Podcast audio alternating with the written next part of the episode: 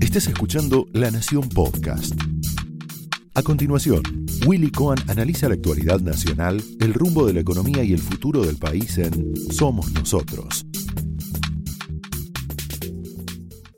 Eh, este programa se llama Somos Nosotros eh, y tal vez, bueno, lo único que, que me cabe por decir es que muchas de las contradicciones y muchos de los cuestionamientos que se le formulaban a Maradona en vida por su conducta fuera de la cancha, y bueno, tienen, tienen que ver o se parecen bastante a las miserias, a las hipocresías que muchas veces vemos en la dirigencia eh, argentina, entre los argentinos, em, en forma bastante, bastante, bastante evidente, ¿no? Es decir, ¿qué se le cuestionaba a Maradona? Que era oportunista, que estaba con todos los gobiernos. ¿Qué podemos decir de la dirigencia argentina, de la dirigencia empresaria, incluso de parte del periodismo? ¿eh? Ponen una alfombra roja y se tira todo el mundo en, palomita. Bueno, sí, es, cierto, usaba un Rolex de oro y tenía el, el, tatuaje del Che Guevara, ¿no? ¿no? No es el único, precisamente. Y en todo caso, nadie, nadie lo. Nunca se presentó Maradona para ningún cargo público. ¿eh? Fue simplemente un, gran jugador, un gran jugador de fútbol. Va a tener funerales prácticamente de jefe de Estado, recién lo estábamos viendo. Beto Valdés nos va a contar incluso eh, todos los detalles. El presidente de la Nación aclaró hoy que fue la familia en principio la que decidió que eh, se llevara justamente a cabo el velorio en la casa de gobierno. El presidente aparentemente en algún momento dado incluso pensó en hacerlo en la cancha de Argentinos Juniors, pero finalmente, por lo que se informó y lo que el propio presidente informó, fue la familia la que decidió eh, que fuera en casa de gobierno. Eh, inevitablemente se mezcla la política con, Maradona, toda la vida fue así, toda la vida la política lo usó a Maradona y Maradona en alguna medida también, también usó a la, a la política, ¿verdad? Eh, por supuesto que se detiene en, el marco de esta conmoción lo que, bueno, lo que es obviamente la vorágine eh, de la información política, económica en la Argentina.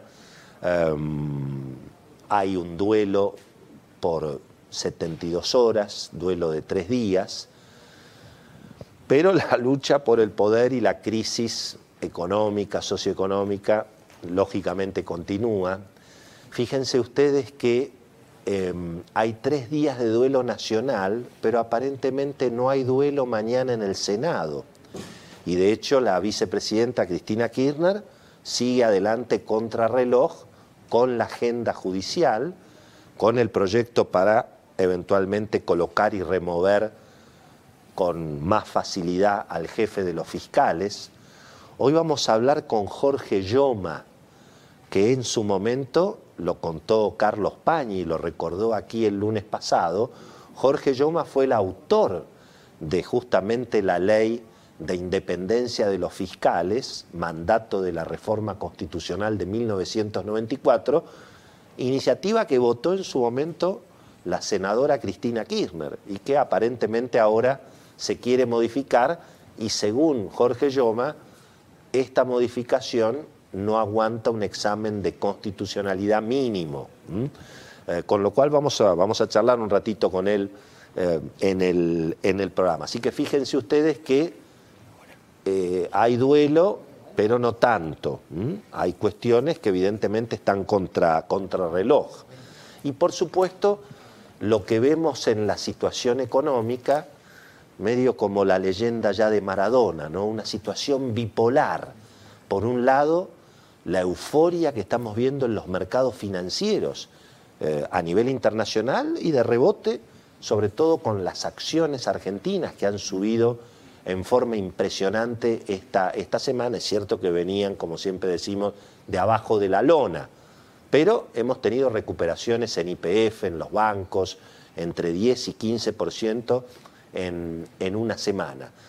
Ahora, los bonos argentinos siguen flojos, y bueno, hay quienes dicen que en el mundo está lloviendo dinero. Perú acaba de emitir bonos a 100 años en el medio de una crisis política impresionante. Ha tenido cinco presidentes en una semana, pero desde 2006 tiene el mismo presidente del Banco Central, Perú. Perú lleva 15 años sin modificar el presidente del Banco Central. Fíjense lo que significa la estabilidad de la, de la moneda.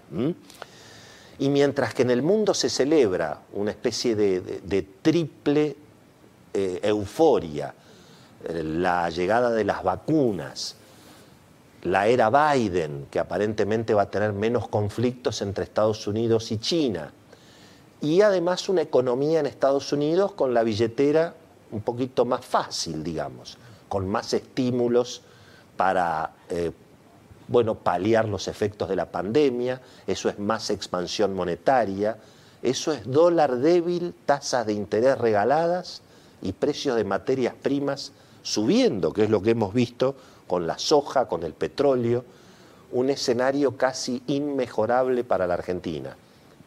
Pero la Argentina está en el laberinto político y económico, porque tiene que hacer un ajuste, no porque lo pide el Fondo Monetario, sino porque la inflación se está acelerando peligrosamente. Fue casi 4% en octubre y podemos ir a una inflación casi del 50% al año. Eso aumenta la expectativa de devaluación, frena las inversiones, obviamente complica a los jubilados, a los docentes, a los asalariados. De modo que la Argentina, y además el gobierno tiene que hacer el ajuste, porque si la inflación se dispara, y bueno, puede perder las elecciones el año que viene. Ahora, ¿cómo se administra el ajuste en un momento de, tanta complicación socioeconómica en la Argentina? Se han blanqueado que ya hay dificultades para eventualmente pasar la fórmula jubilatoria, el Banco Central tiene que seguir emitiendo, no va a ser fácil reducir los subsidios en las tarifas.